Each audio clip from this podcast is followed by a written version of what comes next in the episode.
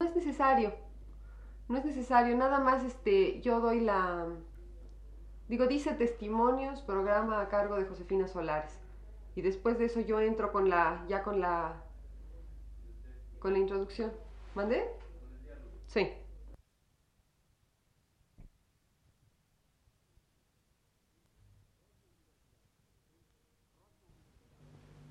Radio Universidad presenta...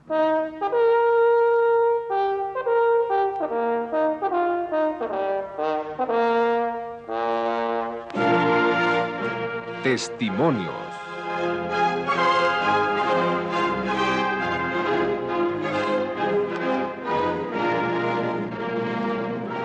Entrevistas a cargo de Josefina Solares.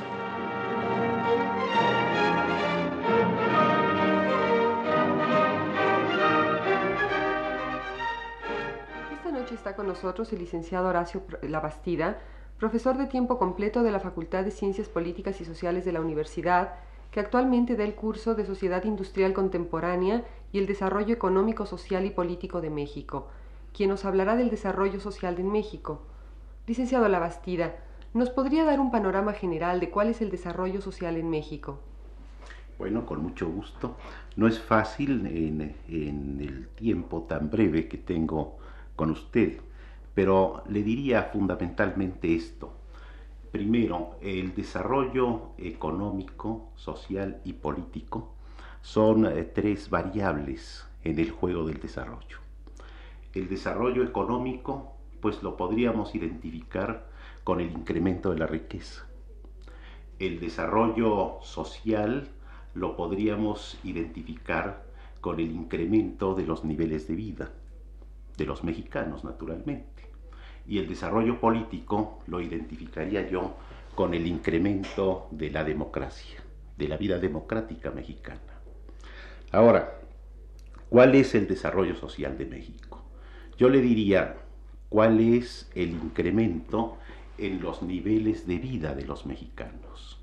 Así plantearía la pregunta y me contestaría de este modo. ¿Cuáles son los niveles de vida? Bueno, el primero sería, por ejemplo, el nivel educativo.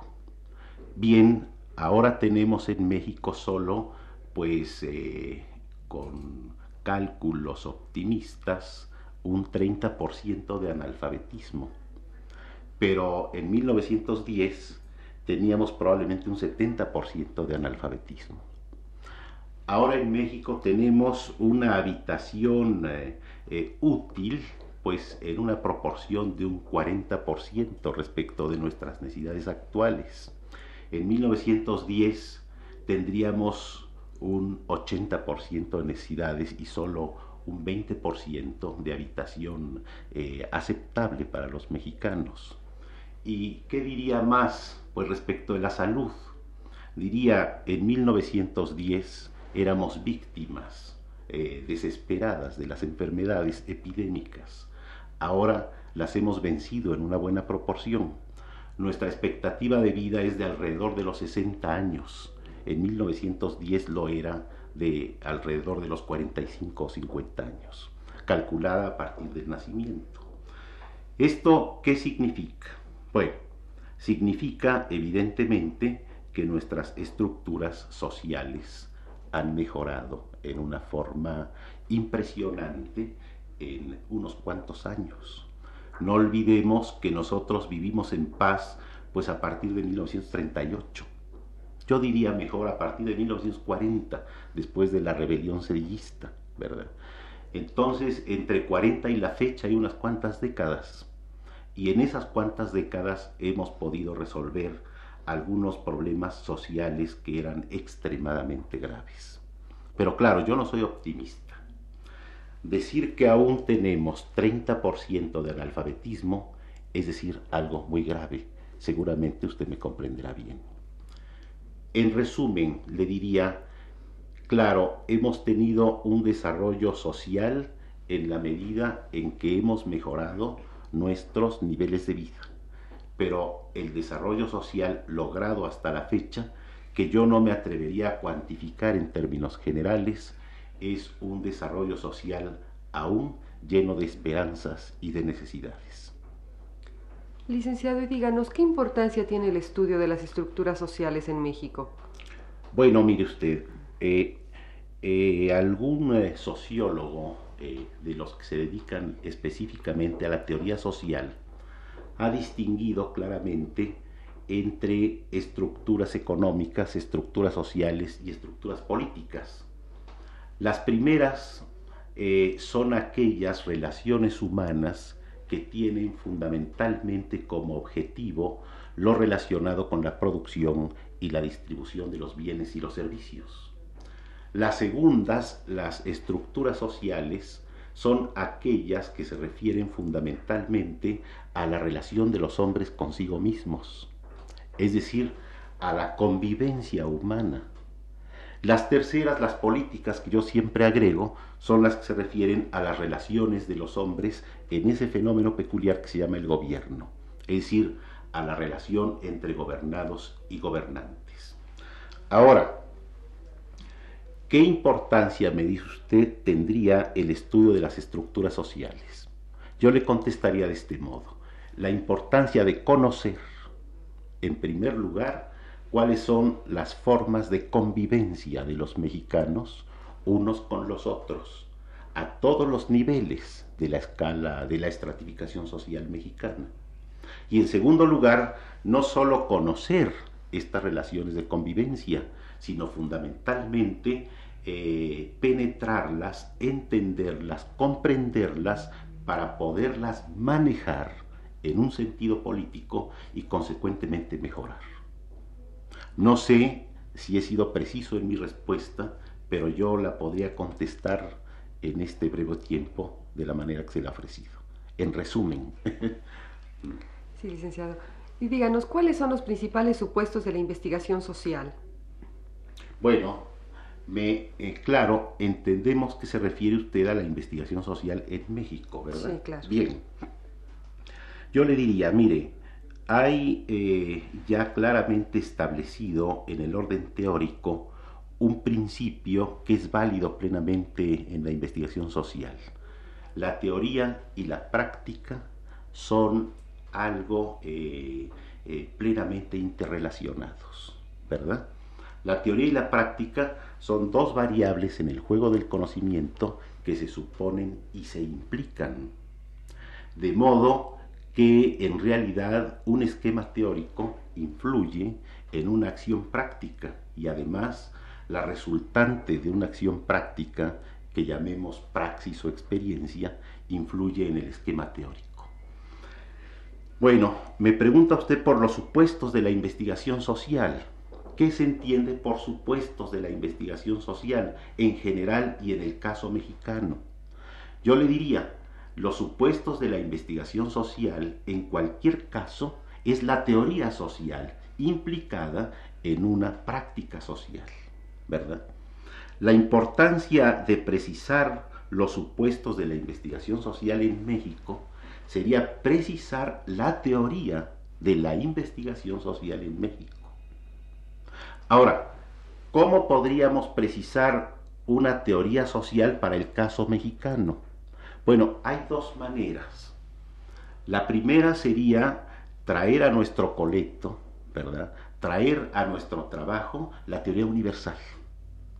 La sociología no es cierto que haya comenzado con Comte, eso es un cuento para estudiar poco la historia de la sociología. La sociología comenzó con el hombre, ¿verdad? Entonces, eh, la teoría social se ha venido conformando en la medida en que la ciencia se ha venido conformando. Y ahora disponemos eh, de teorías sociales eh, muy elaboradas, no solo en el campo de la cultura occidental, sino también en el campo de otras culturas. Entonces, la primera forma de analizar los supuestos de la investigación social en México sería aprovechar toda la teoría que la cultura universal nos está ofreciendo. Pero esto no basta, ¿verdad? No basta porque eso sería mantenernos en un nivel exclusivamente abstracto, exclusivamente teórico. tenemos que echar mano a la segunda fuente del conocimiento que yo citaba en el principio de esta respuesta que le ofrezco, a la experiencia.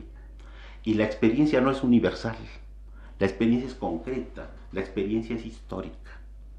Cuando decimos los supuestos de la teoría de la investigación social en México, nos estamos preguntando por la teoría social en el caso de la experiencia mexicana. Tendríamos pues que acudir a la experiencia mexicana, a la circunstancia histórica de México, para obtener de la praxis mexicana la información que agregaríamos a la teoría universal en el propósito de construir una teoría adaptable al caso mexicano. Eh, eh, quiero decir, una teoría que manejara categorías que no desconociesen la circunstancia mexicana la experiencia mexicana, la praxis mexicana. ¿Está claro? Muy claro, licenciado. Este, díganos también, ¿qué utilidad práctica tendría esta investigación? Bueno, tengo que volver otra vez a lo mismo. Teoría y práctica. Le decía a usted hace un momento, no podemos pensar en la práctica sin pensar en la teoría. Hacer práctica sin teoría es hacer lo que los niños cuando juegan. Nada más que con una diferencia. Los niños cuando juegan no manejan ninguna teoría, pero se divierten. Nosotros los adultos, si hacemos práctica sin teoría, estaríamos jugando pero sin divertirnos, quizá destruyéndonos, Es el caso típico, por ejemplo, del anarquismo. El anarquismo es una práctica, es una acción sin teoría. Bien, para que una acción adquiera racionalidad histórica, racionalidad social, para que una práctica se vuelva significativamente positiva para que lo que el hombre es, para su convivencia social, para las proyecciones a su futuro, esa práctica necesita racionalizarse en una teoría. ¿Verdad? Yo le diría, para contestarle en una forma muy breve, la importancia, la utilidad práctica de la investigación social en México, es decir, la importancia práctica del diseño de una teoría social para México, de una categorización de nuestros problemas sociales, significaría, eh, en sentido práctico, pragmático, como usted lo quiere, que nosotros pudiésemos racionalizar nuestra praxis histórica y consecuentemente positivizarla en el sentido de la proyección que México quiere de sus estructuras sociales, económicas y políticas. ¿Cree que bastaría con esto? ¿O le agregamos algo? No, está bien. Y díganos por último, licenciado Labastida, ¿qué trascendencia tendría el estudio sociológico en la política mexicana? Bueno, mire usted, eh, un poco esto me plantea el problema de la inteligencia y de la, de la acción, es decir, del intelectual y del político. Eh, el problema no deja de ser eh, extremadamente complejo. Mire usted, cuando yo he platicado de esto con mis discípulos, siempre he recordado el caso de Hidalgo. Hidalgo, como Bolívar en otros lugares de América, representan y simbolizan algo muy importante, la unidad de la inteligencia y de la acción. Hidalgo era un eh, perfecto intelectual de su tiempo y además un revolucionario. ¿verdad? Hidalgo es pues el personaje en el que se reúnen la inteligencia y la acción, en el que se unifican la inteligencia y la acción. Hidalgo, no olvidemos, fue un rector muy brillante de la Universidad de San Nicolás de Hidalgo, que ahora llamamos de Hidalgo, ¿verdad? Bien.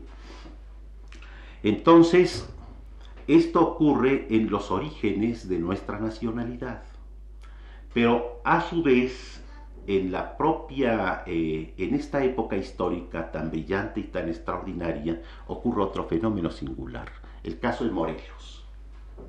Morelos no es propiamente un intelectual. Morelos no tiene los títulos de intelectual que exhibe Hidalgo, ¿verdad? Por eso es que Morelos se une a un intelectual, a Bustamante, ¿verdad? Se une a un intelectual y entre ellos esta pareja tan brillante y tan extraordinaria de los orígenes de nuestra historia, entre ellos se intercambian la experiencia y la razón. Bustamante aporta la teoría, Morelos aporta la praxis, ¿verdad? Y de esta conjugación extraordinaria de inteligencia y de praxis salen, por ejemplo, documentos eh, eh, tan eh, trascendentales como los sentimientos de la nación de Morelos. En ese documento a que estoy haciendo referencia, en realidad se traza se trazan los primeros perfiles de lo que los mexicanos queríamos que fuera México hasta el presente. Ahí tiene usted el caso de una eh, unidad perfecta de inteligencia con praxis. ¿Mm? ¿Qué pasaría si ahora pensamos en el problema de la sociología y en el problema de la política? Bien, la sociología, la investigación sociológica sería la aportadora del conocimiento. Pero no solo del conocimiento, sino del conocimiento de las leyes de los fenómenos sociales. Los fenómenos sociales son como los fenómenos naturales, se comportan objetiva e independientemente de nosotros.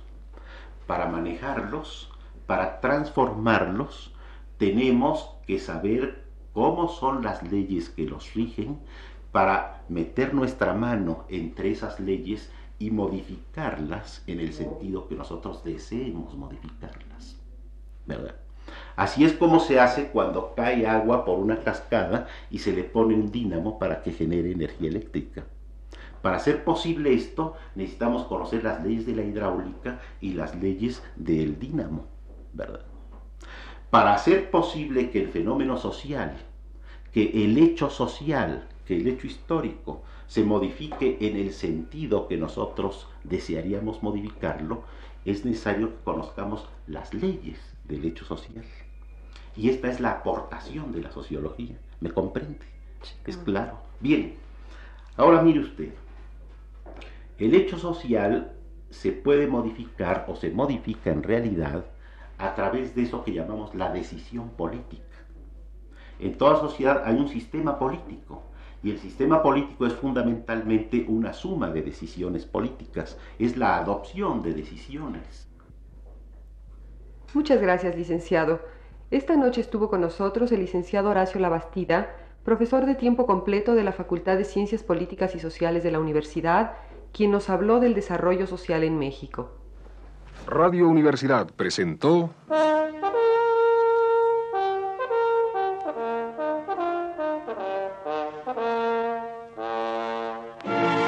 Testimonios.